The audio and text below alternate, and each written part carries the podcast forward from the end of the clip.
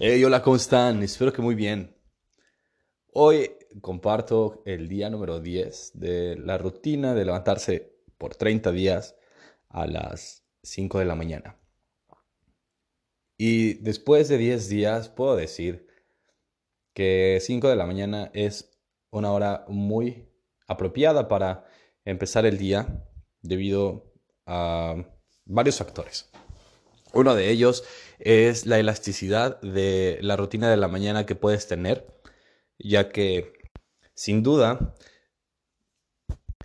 elegir entre meditar a las 6 o hacer ejercicio 5 y media o leer o hacer algo positivo no tiene tanto, tanta repercusión como si lo hicieras más temprano, más, más tarde, perdón.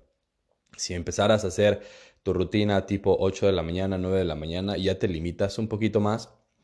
Y no está mal, vaya, yo también he hecho ejercicio en la noche o he hecho mis lecturas antes de irme a dormir, pero vaya, me ha estado gustando muchísimo más hacerlo temprano, porque eh, en el día, a lo largo de las horas, cuando llegan las 12, es casi un hecho que mis actividades solamente eh, van a, van a ser de las que tardan más, en, más tiempo en conseguirse, por ejemplo, escribir o eh, contactar con clientes, mandar mensajes, hacer planeación. O sea, ya todo lo que tenga que ver con, con cosas pequeñitas, la mayoría ya las tengo hechas. Entonces, ¿tú cómo te las has pasado? ¿Qué has podido conseguir? ¿Qué has podido notar de diferente si es que estás haciendo este hábito? Si es la primera vez que escuchas alguno de estos episodios, te invito a que vayas al episodio número 3 y de ahí vayas escuchando un capítulo por día para que no te pierdas el progreso y vayas creciendo este hábito tan importante o al menos que me ha resultado tan útil de levantarte temprano. El día de hoy también les quiero platicar un poquito acerca de la constancia, porque Vaya, es bastante fácil ver cuando una persona ha conseguido algo al final del camino. Por ejemplo, un basquetbolista, un deportista de alto rendimiento, un director de cine.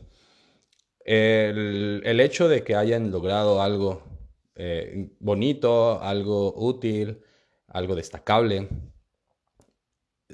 pues a nosotros nos gusta solamente admirarlo, cuando terminaron, al final de una carrera, eh, cuando termina la película, decimos, ese trabajo estuvo bien hecho. Pero las horas de trabajo que se invirtieron, el esfuerzo, el tiempo para la prueba y error y esta curva de aprendizaje es lo que pocos ven y lo que pocos están dispuestos a pagar, puesto que generalmente generalmente requiere de bastante esfuerzo, bastante tolerancia al, pues no fracaso, pero sí tolerancia a que las cosas no salgan bien a la primera o que salgan de manera distinta como las estabas esperando. Entonces, si en este momento estás con una idea o con una acción emprendida y no estás teniendo el resultado que estás esperando, no te desesperes, espera un poquito más, dar el, último estirón, siempre procura estar en un margen para, para decir es suficiente, vamos a cambiar de actividad o vamos a cambiar de idea, pero ve, ve hasta las últimas consecuencias de lo que estabas planeando. Eh, con esto quiero decir que la constancia a través del tiempo paga frutos y si tienes hábitos positivos, si tienes acciones positivas y lo que estás haciendo sabes que está eh, destinado para mejorar tu potencial, créeme que a través de la constancia los pagos que vas a recibir van a ser definitivamente positivos y en grande. Igualmente, algo de lo que pocos hablan es de la constancia a la inversa. Puede que tú digas, oye, ¿cómo funciona la constancia a la inversa? Pues cada que dejas de hacer algo, cada que pasa el tiempo y no lo aprovechas eh, o dejas que las, que las oportunidades se vayan, eso también es constancia a la inversa.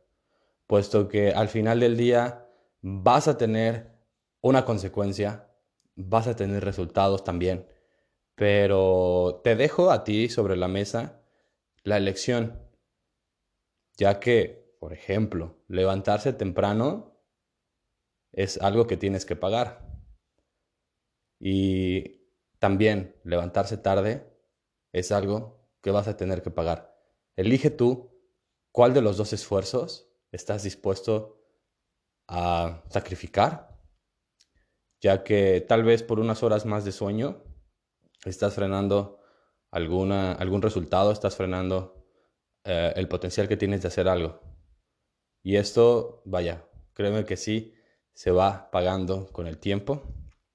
Decide, decide de qué lado quieres estar. Del lado del que pagó el esfuerzo para levantarse o del lado del que pagó el esfuerzo para quedarse dormido.